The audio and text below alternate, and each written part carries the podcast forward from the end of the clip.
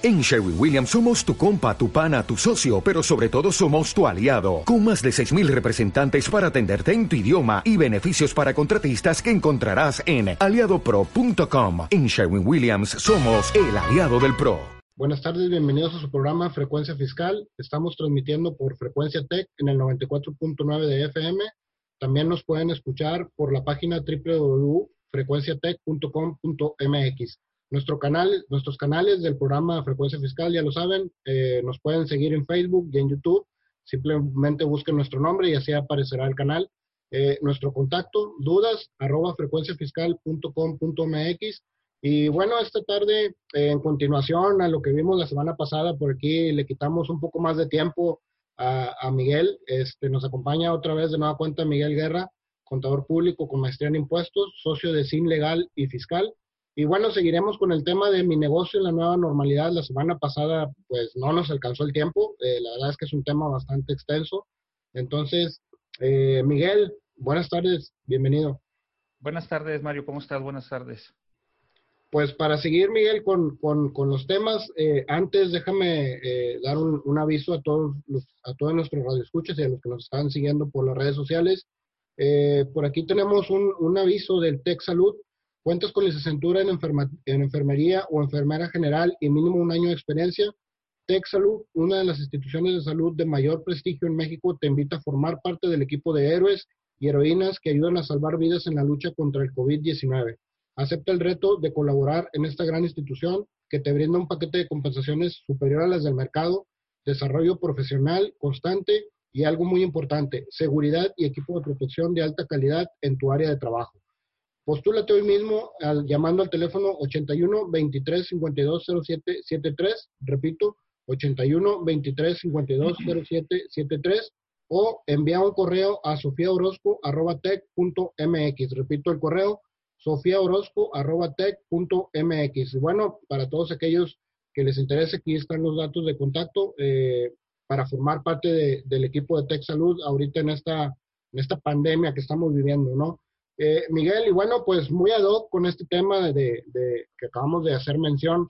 Eh, claro. Ahí, Miguel, re, reafirmar un par de cosas importantes de, de la semana pasada. Número uno, eh, pues todos tenemos que tener los protocolos. Eh, eso, sí, es. Eh, tenga registro patronal, no tenga registro patronal, creo que lo dijiste muy claro la semana pasada.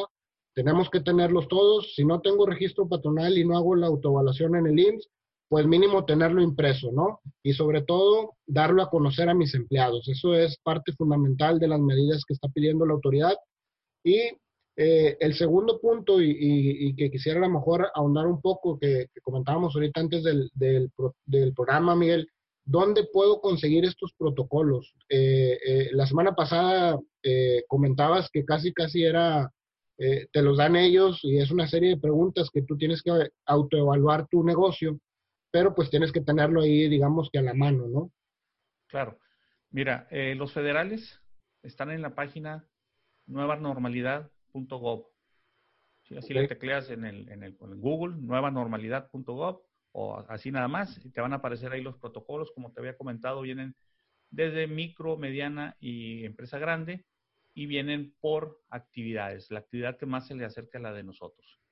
Y la que no encontramos con el con el código bidimensional, este, que te dije estaba bloqueado o algo así, están en la Secretaría de Salud del Estado. Eh, entras a la página de la Secretaría de Salud, más eh, específicamente a la Subsecretaría de Regulación y Fomento Sanitario. Okay. Ahí te vas a encontrar también la autoevaluación para pequeñas empresas, medianas empresas y empresas grandes. Igual este es un cuestionario este, volvemos al, al, al tema, si tienes el, el, gel satinizante, este, sanitizante, perdón. Y hablando de esto, el, la, la, semana pasada, Mario, este, dije como tres veces la palabra ácido clorhídrico, queriendo decir hipoclorito de sodio. Okay. Que es cloro, básicamente. En las jergas, en los tapetes sanitizantes, se debe de poner básicamente cloro, que es este hipoclorito de sodio. Muy bien. Nomás para, para hacer la aclaración. Entonces, en, en, esta página de la Subsecretaría de Regulación y Fomento Sanitario, eh, es, es, la página estatal. Por ejemplo, si no tienes registro patronal, vete a, esta página, busca si eres eh, pequeña, mediana o gran empresa, baja los cuestionarios, son básicamente los mismos, vienen más cortos, de hecho, aquí en la, página del Estado, y es, estas cuestiones que ya hemos estado comentando, que tengas gel, que tomes temperatura, que traigan a, las personas cubrebocas, que tengas en, el, en, el, piso una jerga, un tapete con el cloro, para que puedas empezar a hacer esto. Y luego vienen cuestiones más específicas, obviamente. También en esta página vas a encontrarte con temas este, para la industria automotriz, carnicerías, construcción, granjas, hoteles, instituciones bancarias, este, reparto a domicilio. Prácticamente buscas tu giro y ahí te va a decir eh, lo, que, lo que tendrías lo que, necesitas de manera específica. ¿Verdad? Muy bien. Claro. Miguel, eh, pues bueno, nos llegaron algunas preguntas eh, y esa es la razón de, de, de, volver a tenerte aquí. Muchas gracias por aceptar la invitación.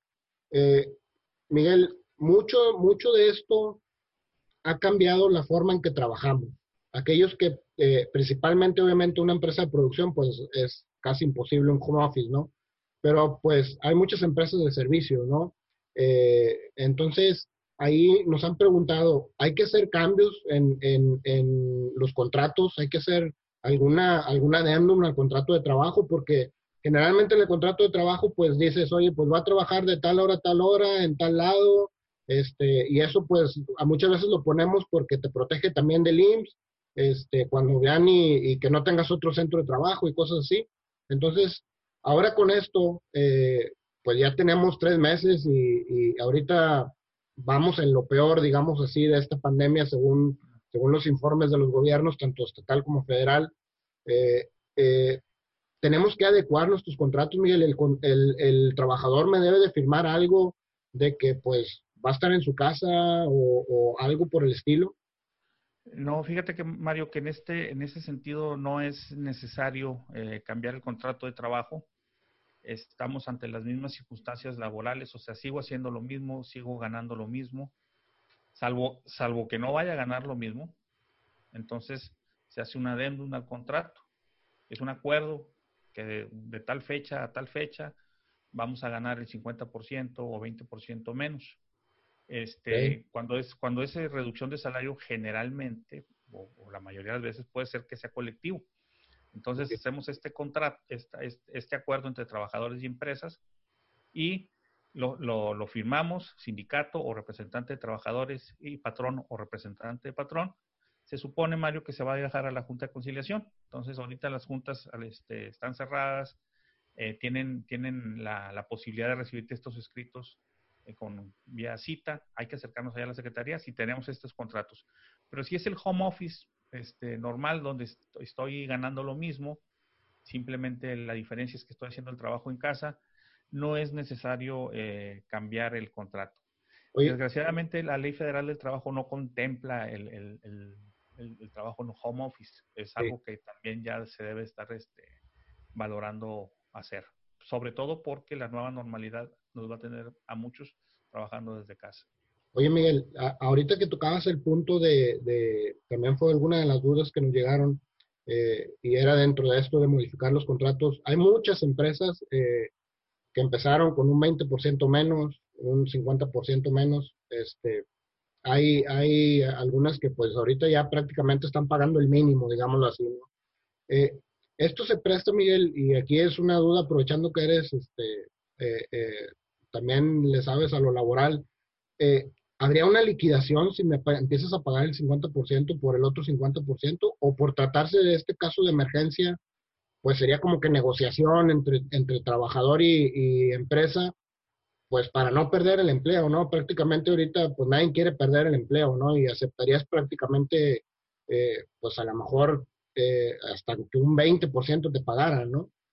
Sí, mira, el, el, el, hecho es que es una reducción de salario eh, con una base jurídica y una base financiera. O sea, estamos en estado de emergencia, hay una, hay una razón por la cual eh, no hay ingresos para las empresas. Entonces, una liquidación como tal no sería, salvo que fueras a terminar la relación laboral.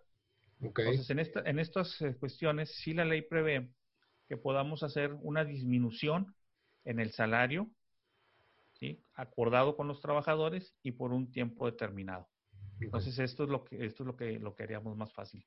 Liquidar la diferencia implicaría que vamos a suponer que eh, el día primero de agosto haya una reapertura total y todo vuelva a ser un poco más normal, implicaría que como ya te liquidaron esa diferencia, pues te quedas con ese salario.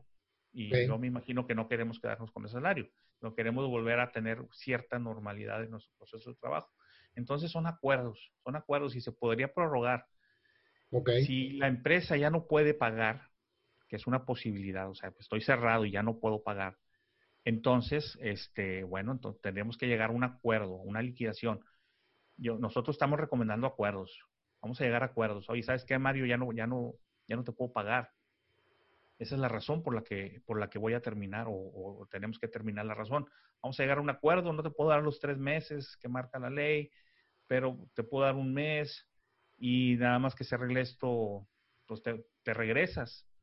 estamos tratando de llegar a hacer acuerdos antes de pleitos.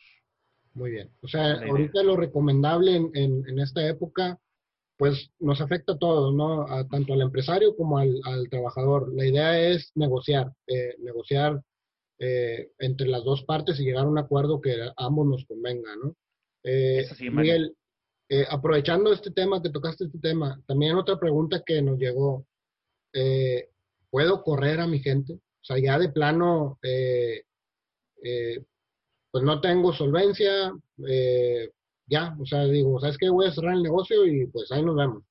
Eh, eso ahorita se puede hacer o, ya es que cuando empezó esto eh, hubo mucho de las mañaneras sobre todo, ¿no? De que no, debes de seguir pagando y estás obligado y hasta esta alcalde, la, la, secretaria de trabajo, este, amenazó, ¿no? Que multas y no sé qué tantas cosas, pero oye, no estoy obligado a lo imposible, ¿no? Entonces, eh, eh, ahí, pues, ¿cómo funcionaría? ¿Tendría que demostrar mi insolvencia o simplemente yo como empresario tomo la decisión y pues cierro el negocio simplemente, ¿no?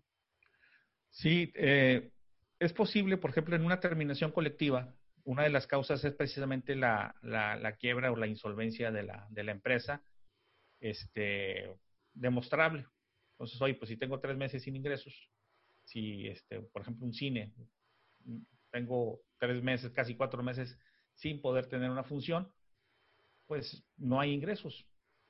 Entonces, aquí están mis estados financieros. Desgraciadamente, ese, ese tipo de término, desgraciadamente para la empresa, implica el pagar una indemnización de 90 días, prima de antigüedad y partes proporcionales. Entonces, por eso sería mejor hacer un convenio con el trabajador. Ok. Sí. Si tienes la posibilidad de hacer esos pagos, pues adelante. Pero la idea sería, sería convenir, convenir con los trabajadores para, para que haya la menor afectación para ambos eh, en, el, en el entendido. Y vuelvo con el ejemplo del cine, pues si tú trabajas en un cine, tienes esa experiencia, cuando volvamos a abrir, pues eh, la idea es buscarte, ¿verdad? Y que tengan las mismas condiciones. Sí, de esta manera, digamos que ambos ganan, digámoslo así, ¿no? O sea, el empresario no ah, ah. tiene que desembolsar y el, em, y el empleado pues sabe que cuando esto se arregle va a tener pues su trabajo, ¿no? Y no tener que andar buscando. Sí, ambos ganan o ambos pierden. Pues sí. Porque como trabajador yo buscaría pues, 90 días. Claro. Pero es difícil que me los vayan a dar en este momento. Sí, claro. Entonces hay que ceder un, un poco ambas partes. Muy bien. Eh, Miguel, otra, otra duda que, surgió. Eh, la, semana pasada hablamos de, la autoevaluación y de los protocolos, ¿no? Eh, que la autoevaluación que hay que hacer ahí en el IMSS. una, una pregunta. si tengo, por ejemplo, tengo mi oficina de ventas en un centro comercial en Monterrey, no sé, voy a decir Gol, Valle Oriente, por ejemplo. Pero resulta que mi bodega está en San Nicolás, no sé pero es la misma empresa, ¿no? Finalmente.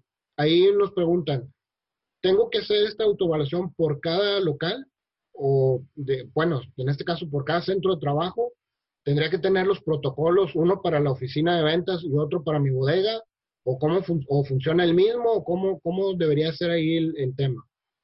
Sí, mira, eh, en este caso, se supone que si tengo dos centros de trabajo, pues para efectos de seguridad social, posible que tenga dos registros patronales.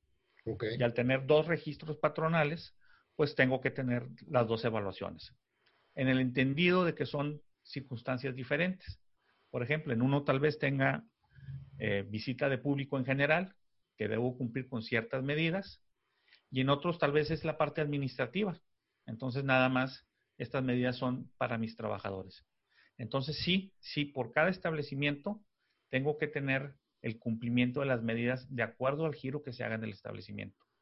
Ahora, pudiera ser que solo tenga un registro patronal en el IMSS y que tenga dos o tres establecimientos eh, para efectos de renta, del impuesto a la renta sin ingresos. No tengo registro patronal ahí, pero tengo trabajadores igual. ¿Qué voy a hacer?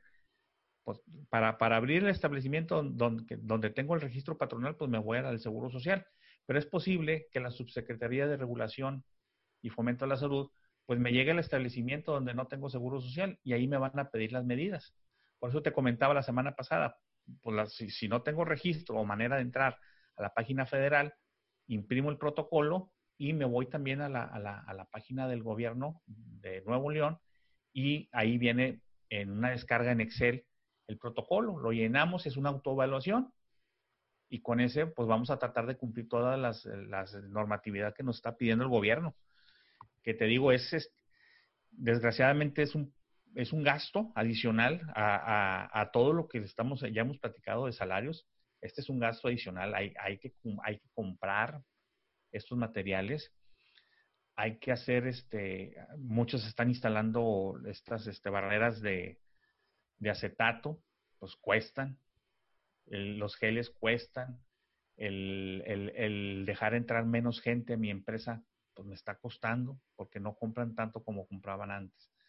Pero hay, que seguir estas regulaciones, lo de la distancia. Y el gobierno, el gobierno estatal está viendo la manera de que podamos, para efectos de reducir el tráfico, eh, el referente tráfico de personas, la movilidad, que podamos hacer este, diferentes horarios para nuestros trabajadores, que pudiéramos hacer eh, jornadas más amplias o dejar más días de descanso. en lugar de trabajar ocho, voy a trabajar 12 horas, pero voy a descansar dos o tres días. Este, eh, entonces es ampliación de horarios y, acceso a la empresa en, escalonadamente.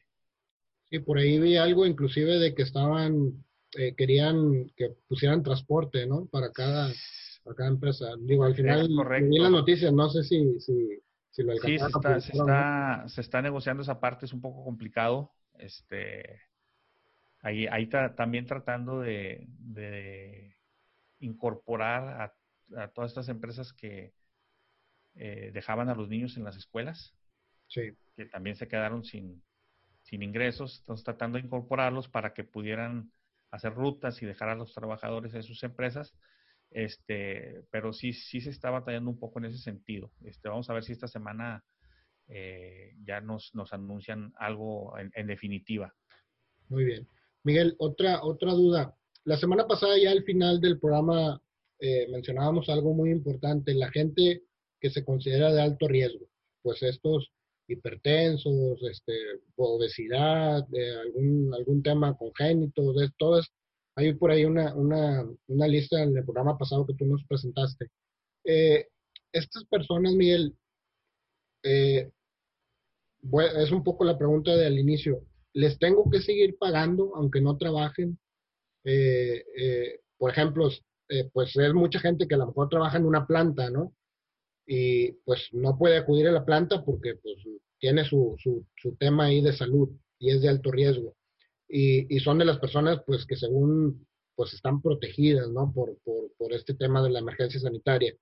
Eh, les tengo que seguir pagando, les puedo reducir el sueldo, eh, cuando a lo mejor a mi planta productiva, hablemos por ejemplo de, voy a hablar de Kia, por ejemplo, ¿no? Que, que ya está permitido que abra, pero, pero sus obreros pueden tener estas condiciones y a mis obreros que sí están trabajando les, les pago el 100% y, y a este grupo de personas les podría reducir el sueldo o como les pago a los demás el 100%, a ellos también les tengo que seguir pagando.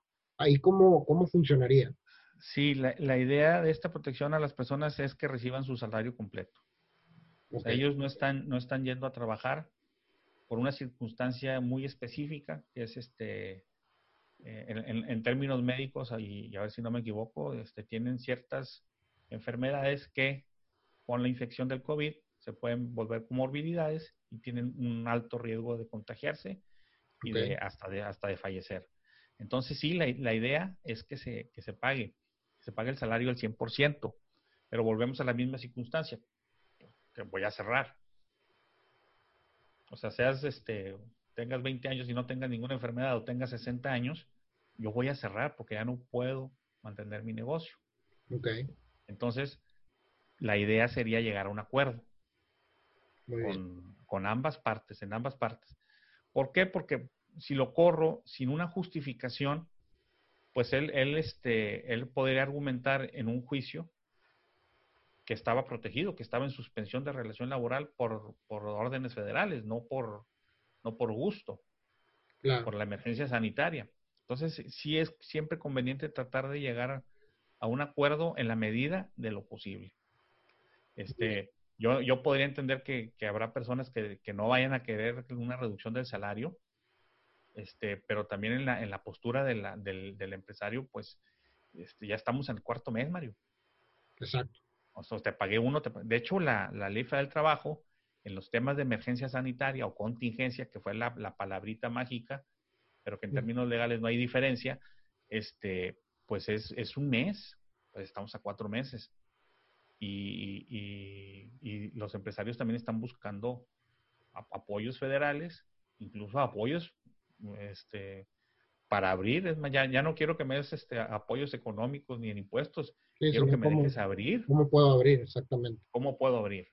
Sí, Miguel, una pregunta de la, de, del tema que también tocamos la semana pasada de cuando tengo un, un, tipo de negocio y pues ahora ya ves que pues muchos se pusieron a hacer cubrebocas, geles, este, pues todo lo que se ocupa para, para esto, ¿no? Y, y, pues yo creo que gracias a eso no ha habido desabasto de este tipo de, de cosas que se ocupan, ¿no? Eh, nos preguntaban, eh, en el tema que comentábamos, por ejemplo, ejemplos, eh, no soy esencial, pero ahora me pongo a hacer esto, eh, pero nos, nos, preguntaban por, por temas, por ejemplo, no sé, voy a hablar donde sacan copias o cosas, cibercafés o cosas de este tipo, ¿no? nos preguntaban si, si, debería haber un porcentaje de, de diferenciación, o sea, mi negocio es este, pero ahora hago esto y si debe haber un, balance de porcentaje para considerarme esencial o simplemente por el simple hecho de hacer ese negocio ya puedo abrir. O sea, puedes abrir si vendes lo esencial. O sea, vamos, vamos a hablar de los colores del semáforo. Si estamos en, color rojo y me, y me, voy a dirigir al gobierno de Nuevo León. Ahorita en Nuevo León estamos este, con esenciales, las nuevas esenciales, y todo lo que, lo que surta a la esencial, pero también abrimos comercio en general, no esencial. Entonces, por ejemplo, la copiadora podría estar a abrir y abrir con su, con su venta de este, cubrebocas, gel, etc. Pero vamos a pensar que esta, esta semana el gobierno federal diga, oye, ¿sabes que hay, hubo incremento en, en defunciones, hubo incremento en camas de hospital, hubo incremento en contagios, y aquí tenemos un, semáforo basado en promedio de las últimas cuatro semanas. Entonces, si el gobierno federal dice solamente esenciales, entonces van a ser solamente esenciales y las que surten a las esenciales. si yo tengo la copiadora, pues no podría tener una persona sacando copias, podría tener personas produciendo gel, podría tener personas fabricando cubrebocas, este, los tapetes, etcétera, pero no las copias no hay porcentaje. Este, ahorita, afortunadamente, estos comercios pueden abrir. Okay. Estamos, estamos abiertos. Sí, este, pero, ya sabe la restricción de sábados y domingos. Sí, entonces ahí, ahí tendría, tendría que dedicarse, como, como lo habíamos dicho la vez pasada en el gimnasio. Es Puedo abrir el local, pero para, para hacer eso, no para que mi gente o mis clientes vayan a hacer ejercicio, digámoslo, digámoslo así. Es, es correcto. Muy bien. Eh, Miguel, eh, la semana pasada comentábamos que seguramente quien nos va a revisar eh, pueda ser eh, lo estatal. Eh, pregunta, ¿hay montos de multas por no cumplir con estas disposiciones? Fíjate que sí. La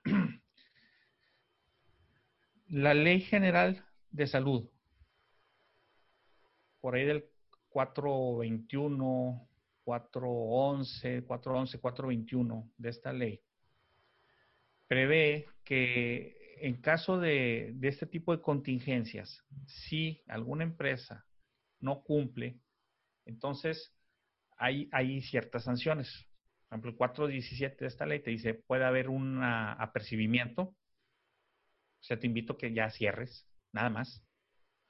Puede haber multa, la multa puede ser la federal de 327 mil pesos. Estamos hablando, déjame te digo, de tantas. UMAS son... 4 mm, mm, mm, mil UMAS. Son 347 mil pesos. Pues puede ser la multa. Puede ser la clausura temporal o definitiva del negocio. Y puede haber hasta un arresto. Estas son las multas que podría imponer eh, o que se imponen por cuestiones sanitarias. O sea, no es cualquier cosa, digamos. no es cualquier cosa. Hay que tomárnoslo en serio. Te, lo digo porque inclusive eh, eh, me ha tocado pues salir, en, la verdad, pocas veces, pero pues tienes que salir a comprar cosas indispensables, ¿no? Claro. Me ha tocado ver pues aquí en la calle principal de la, de la colonia, estéticas, este, ferreterías, un montón de negocios, pues como dices tú ahorita, casi pueden estar abiertos todos, ¿no? Pero no tienen más que el anuncio de que cubrebocas. Pero no se ve que haya gel, no se ve que haya este tapete sanitizante, no se ve, inclusive me ha tocado eh, que los empleados no traen ni siquiera cubrebocas. Entonces, eh, yo creo que las multas no son cualquier cosa como para, para tomarlo así a la desidia, ¿no? Eh, sí, sí, no, no, no, no están, no, no sé qué te pueda doler más como empresario, si la clausura o la sanción. El gobierno estatal ha comentado en, en estas este, ruedas de prensa que no es la intención recaudatoria, o sea, no quiero multar, entonces, por eso lo, que están haciendo más es cerrar. Te voy a clausurar el negocio, te voy a clausurar el negocio, ¿sí? Pero ya en una, en una cuestión, por ejemplo, de reincidencia, pudieran entonces aplicar una sanción de este tipo. Eso sí, son bastante altas, son bastante altas. Ahora, si te revisa la Secretaría del Trabajo y Previsión Social, pues sería otra circunstancia, porque la Secretaría del Trabajo y Previsión Social te dice que por no cumplir con las medidas de, este, de higiene que marquen las, autoridades, entonces ahí va una multa de 250 UMAS a 5.000 UMAS. Son de 21.720 a 434.000 pesos. Esa sería, si fuera la Secretaría del Trabajo y Previsión Social, la que hiciera la, la revisión o la sanción. Entonces, puede ser una multa sanitaria bastante alta, pero te digo, este, incluso viene la, clausura del negocio, que eso, eso tal vez también podría ser este, bastante eh, complicado, pues estoy, tratando de vender, estoy tratando de, generar ingresos y si me clausuran, pues voy a dejar de hacer eso por no proporcionarle a mis trabajadores unas este, cubrebocas de tela, eh, este, una, careta de protección por no tener el gel, etcétera. Este, yo también, Mario, la, experiencia me ha, enseñado, he visto que, hay algunos negocios muy cumplidos y otros negocios que sí les falta un poquito de esto. Bueno, Miguel, pues se nos acabó el tiempo. Otra vez, este, te agradezco la, el aceptar la invitación. Tus datos de contacto, por favor. Es mi teléfono es el 81 82 5304 65 81 82 perdón, perdón, perdón, 81, 82, 50. Ah, ya se me fue. Es que es el mío, no me acuerdo. Pero ahorita te lo dije bien. Necesito anotarlo, mira, 81, 82, 53, 04, 65. Y mi correo es cpmagm arroba hotmail.com. Muy bien, Miguel, pues muchas gracias. Eh, muchas gracias a todos por escucharnos y recuerden que nos pueden encontrar en las redes sociales como Frecuencia Fiscal. Gracias, Miguel. Buenas tardes. Gracias, Mario. Buenas tardes a todos.